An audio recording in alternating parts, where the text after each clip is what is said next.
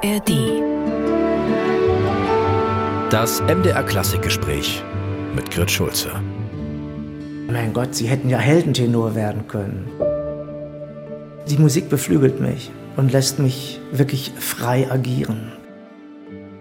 Ich war immer jemand, der gerne die Leute unterhalten hat und zum Lachen gebracht hat. Heute mit dem Schauspieler und Sänger Gustav Peter Wöhler. Wir sind jetzt hier in einem der ältesten Landschaftsparks Deutschlands. Und ähm, ja, Sie werden lesen unter anderem von Borchert, der leidenschaftliche Gärtner. Im Grunde ist es ja ein Plädoyer für den Garten als Raum der Freiheit. Wo sehen Sie Ihre Freiheit? Ist das der Garten auch oder mehr das Meer, weil Sie in Hamburg leben? Also das Meer nicht nur, weil ich in Hamburg lebe, sondern für mich ist das Meer die Weite, wenn ich da hinausschaue auf den Horizont. Das ist für mich schon die Freiheit. Garten finde ich auch wunderbar, nur leider habe ich keinen grünen Daumen. Also ganz im Gegenteil, ich wäre ein schlechter Gärtner, kein leidenschaftlicher, aber ein schlechter. Von daher freue ich mich, wenn ich zu Besuch bin, so wie hier jetzt, und kann mir diese wunderbaren Schlossgärten anschauen. Da geht einem schon das Herz auf.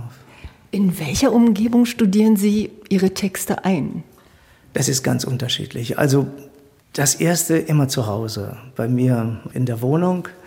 Und wenn ich mich dann so weiter damit beschäftige, also in Hamburg geht es an die Alster draußen und in Berlin geht es zum Lietzensee. Ich wohne also in Berlin um die Ecke vom Lietzensee und das ist ganz nett dort. Da kann man gut sitzen, auch in Ruhe, wird nicht so gestört und so. Das ist angenehm. Und man kann ja im Grunde in der Natur auch mal die Stimme bis an ihre Grenze führen, was ja selten ist. Ja, das geht natürlich am Meer wunderbar. Da kann man so richtig alles rauslassen, was einem auf dem Herzen, auf der Seele liegt. Da kann man sich ordentlich austoben. Ja. Die Stimme ist Ihr Instrument, äh, die Stimme als Sprechstimme, aber auch als Gesangsstimme. Da werden wir auch drauf zu sprechen kommen. Die Stimme muss man ja auch pflegen. Wie pflegen Sie Ihr Instrument? Da muss ich ehrlich sagen, kaum. Nee, ich bin eigentlich jemand, der von Anfang an immer eine Stimme hatte, die so eine Naturstimme, also die sich, natürlich habe ich Übungen gelernt und die benutze ich auch auf der Schauspielschule, aber ich bin jetzt nicht jemand, ich kenne Sänger zum Beispiel, die dürfen den ganzen Tag nicht sprechen, bevor sie abends auftreten. Das ist bei mir nicht der Fall. Also bei mir ist es so, wenn ich ein Konzert habe, nie mehr als drei Konzerte in Folge. Also ein viertes Konzert wäre dann nicht mehr möglich. Also ich kann so ein, zwei, drei Konzerte ohne Probleme durchhalten. Ihre Stimme wird natürlich im Sprechtheater ganz anders eingesetzt. Mhm. Nicht nur Ihre Stimme, die Stimme allgemein, weil man ja da auch versuchen muss, die letzte Reihe im Rang zu erreichen. Also ganz anders als am Filmset. Sie machen ja auch wahnsinnig viel Filme. Und natürlich ist es ja auch so, dass man ja im Theater auch nichts wiederholen kann. Anders als beim Film. Was fordert Sie mehr? Das Theater hat natürlich einen größeren äh, Vorbereitungszeitraum. Nicht? Also man hat viel mehr Möglichkeiten, sich während der Probenzeit mit den Kollegen auseinanderzusetzen und dann auch mit der Figur. Und äh, dieses Senden, also in den zweiten Rang, das ist etwas, was merkwürdigerweise sich entwickelt im Laufe der Zeit. Man hat einfach ein Gespür dafür wie das sein muss. Ich meine, mittlerweile wird ja alles mit Mikroports gemacht. Also egal, in, und sei das Theater noch so klein, die Kollegen haben alle Mikroports. Teilweise ist es natürlich berechtigt, wenn es jetzt um eine bestimmte Art und Weise der, der Tonalität handelt, aber äh, also ich bin noch so groß geworden ohne diese Mikroports. Da musste die Stimme einfach sitzen. Und man sieht es auch, man hört es auch bei älteren Kollegen, die das auch schon haben. Also da muss gar nicht groß gedrückt werden. Das ist dann zum Beispiel so ein Persönchen wie Ilse Ritter, die nun wirklich ein Geschöpf ist, äh, die steht auf der Bühne und spricht und du kannst ganz oben sitzen und du verstehst jedes Wort. Und das finde ich schon phänomenal. Ja, Sie haben das gerade gesagt. Sie haben gearbeitet mit den wichtigsten Theaterregisseuren, mit Klaus Peimann, mit Peter Zadek, ja, ja. mit Frank Kastorf. Ja.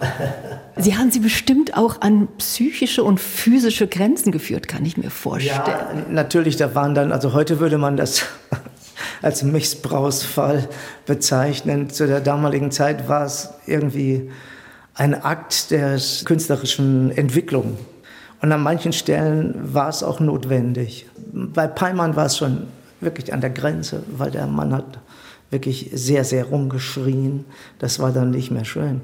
Aber Zadek, der hat das eher so auf der psychischen Ecke so mit einem diskutiert und dann irgendwann hatte er einen so weit, dass man sich darauf eingelassen hat. Ne? Ja. Und bei Kastorf, Kastorf, der Frank hat gesagt, laissez-faire, mach, was du willst und mach es aber so, dass ich da meinen Spaß dran habe. Also der hat manchmal gesagt, Mensch, jetzt mach mal lauter oder jetzt, jetzt, äh, jetzt schrei doch mal richtig los und so. Wo du denkst, warum soll ich denn jetzt einen Schillertext rumschreien? Aber gut, es hat dann seine Wirkung gehabt. Ja. Das Schöne an Ihrem Beruf ist ja auch, dass es immer wieder Abwechslung ist. Sie sind immer wieder in anderen Rollen präsent. Man erlebt sie in so vielen Rollen. Sie wurden am Anfang aber, ja, muss man schon sagen, oft für das komische, für das bizarre Fach besetzt. Hat Sie das gestört oder haben Sie das auch als Charakterfach gesehen? Also ich war immer jemand, der gerne die Leute unterhalten hat und zum Lachen gebracht hat.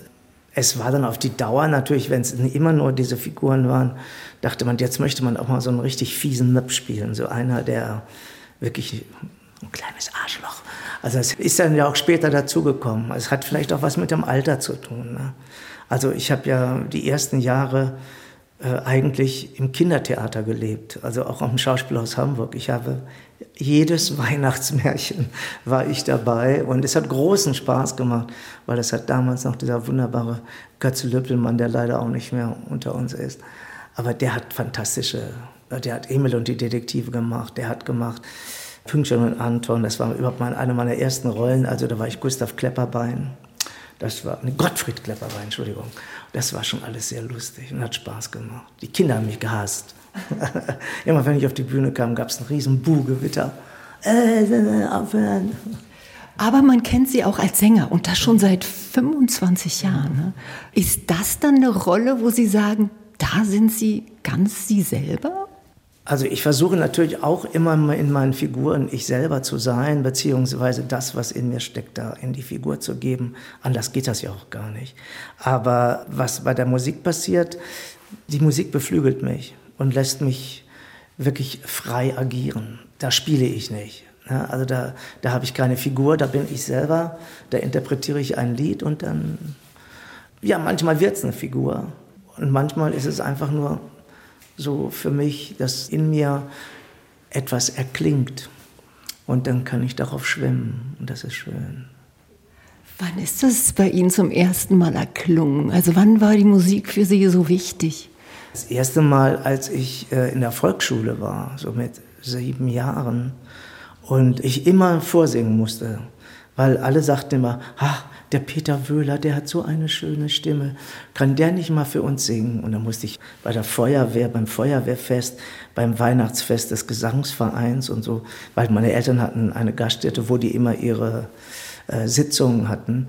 Und dann musste ich dann immer da stehen und kriegte kaum was raus, weil ich so eine Angst hatte. Aber da habe ich gemerkt, dass ich mit meiner Stimme etwas bei den Menschen erzeugen kann, was äh, eine große Freude, eine Empathie, irgendetwas hervorrief, wo ich gedacht habe, Mensch, das ist ja toll, was ich damit machen kann. Ich habe dann natürlich später dann, ja, als Großhandelskaufmann singt man nicht viel.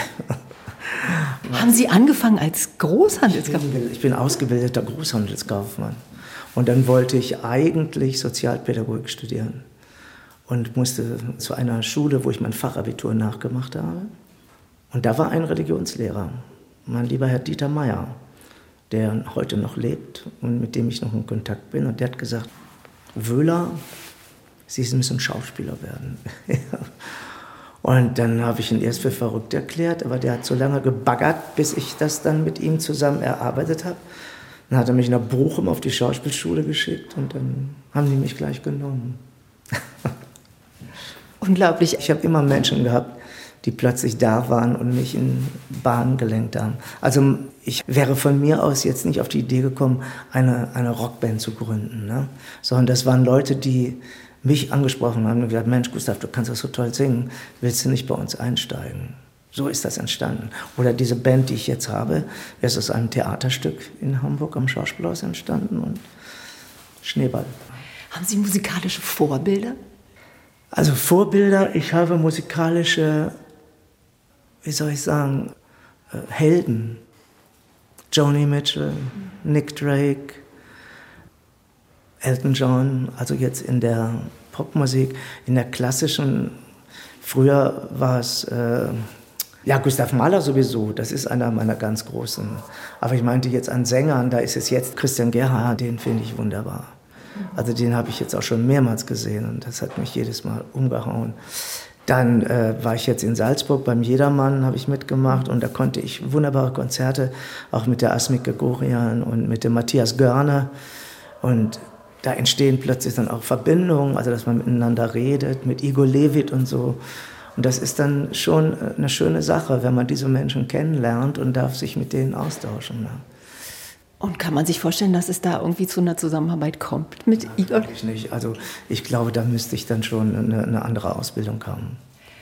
Obwohl ich mache jetzt im äh, Herbst mache ich ein Händel-Projekt an der Staatsoper, in, in der Opera Stabile in Hamburg. Das heißt Händels Factory. Und da muss ich auch singen oder darf ich singen. Und der musikalische Leiter, mit dem habe ich jetzt schon mal so angefangen, so ein bisschen vorzuarbeiten. Und der sagte dann zu mir, naja, mein Gott, Sie hätten ja Heldentenor werden können. Aber jetzt ist jetzt zu spät. Ich sage, ja, leider. Und was machen Sie da? Muss ich jetzt wirklich fragen. Meine gut, Hamburg und Händel hat ja auch eine Beziehung. Ja, natürlich. Und das ist ein Projekt, was der Intendant von Hamburg auch unbedingt machen wollte. Das ein Bekannter von mir hat das Projekt angeleiert. Der hat äh, sozusagen von Stefan Zweig gibt es in diesen Sternstunden der Menschheit gibt es diesen einen Essay über über Händel. Das nennt sich die Auferstehung. Da geht es um den Messias, den er macht.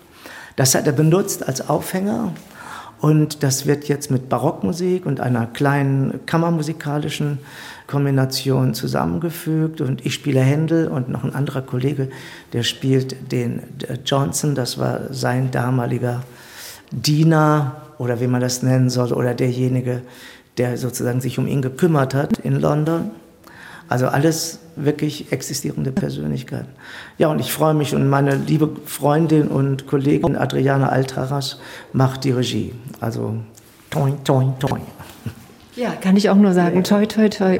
Äh, vielleicht noch eine abschließende Frage. Als Sänger hat man ja seinen Tourneeplan und man weiß, ja. jeder Sänger, wenn Sie sich mit Christian Gerr unterhalten haben, sind Sie wahrscheinlich nicht so festgetaktet. Aber wie bringen Sie das, wie kommt das überein mit Ihrer Arbeit am Filmset, auch mit dem Theater? Am Filmset, das hat sich wirklich sehr reduziert. Das ist immer weniger geworden. Was ich im Moment mache, ist sehr viel Theater. Ich habe drei Groschenoper gerade gemacht in St. Pauli Theater in Hamburg. Ich habe Gott sei Dank zwei sehr liebe und sehr gut miteinander äh, kommunizierende Agenten. Also meine Agentin Gabriele Cipionka macht das äh, im Film- und Theatertechnischen Bereich.